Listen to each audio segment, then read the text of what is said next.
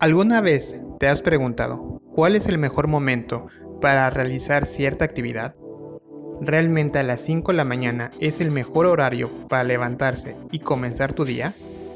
Soy Ricardo Vargas, desarrollador de negocios, y te doy la bienvenida a otro episodio, donde te estaré compartiendo sobre temas de productividad, administración de proyectos y cómo lograr tus metas. En otros episodios hemos hablado sobre cómo gestionar nuestro tiempo y actividades en base a nuestras metas. Hoy te daré algunos consejos para agregar otro ingrediente a nuestra gestión de actividades, nuestra energía disponible. Nos hemos dado cuenta que no podemos controlar el tiempo, el tiempo no es renovable, pero sí podemos controlar factores que nos ayuden a rendir mejor en nuestro día y esto incluye a la energía con la que contamos para poder hacer cada tipo de actividad. Primero clasifiquemos nuestras actividades, las cuales las dividiremos en cuatro categorías principales, física, mental, social y espiritual. En cada una de las categorías, nuestro cuerpo emplea y necesita diferente energía para poder llevar a cabo cierta tarea. Hablemos de cada una de estas actividades. Categoría 1.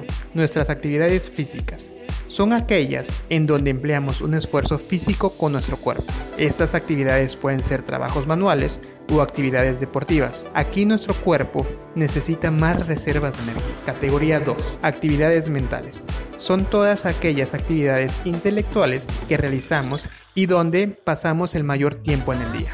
Son todas las actividades que empleamos normalmente en trabajo de oficina, en la resolución de problemas, en la toma de decisiones, momentos de estudio y lectura toda aquella actividad que requiera un proceso cognitivo. Categoría 3. Actividades sociales. Son aquellas actividades que realizamos con otras personas, desde una reunión con amigos hasta el trabajo con los demás. Y la categoría 4. Actividades espirituales.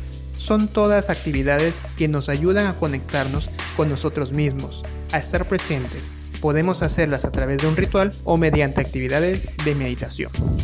Podemos probar día a día cuál es el mejor horario para realizar ciertas actividades, como el ejercicio o la meditación, donde podamos encontrar el horario adecuado que nos ayude a estar en un mejor estado cuando realicemos esta actividad.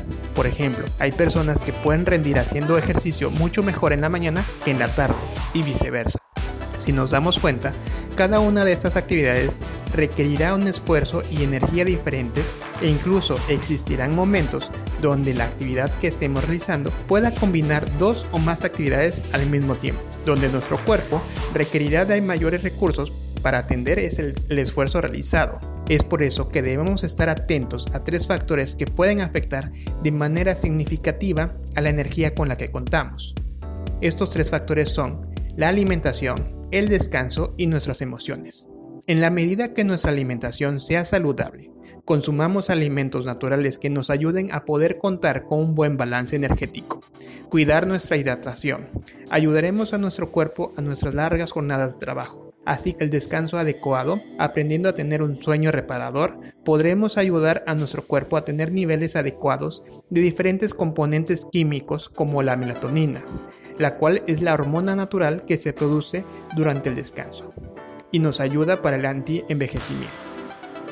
Y no por menos importante, cuidar nuestras emociones, que pueden verse afectadas por el cansancio o la fatiga mental, la cual podemos definirla como la disminución de la capacidad física y mental de una persona después de haber realizado un trabajo durante un tiempo o periodo de tiempo. Este cansancio y fatiga mental nos puede producir tristeza, aburrimiento, preocupación, irritabilidad y estrés generalizado, el cual puede ser nocivo para nuestra vitalidad, agotándonos por completo. Así que ya lo sabes, si quieres ser más productivo, empecemos a cuidar nuestro cuerpo, nuestra mente y nuestras emociones. Soy Ricardo Vargas, hasta el siguiente episodio.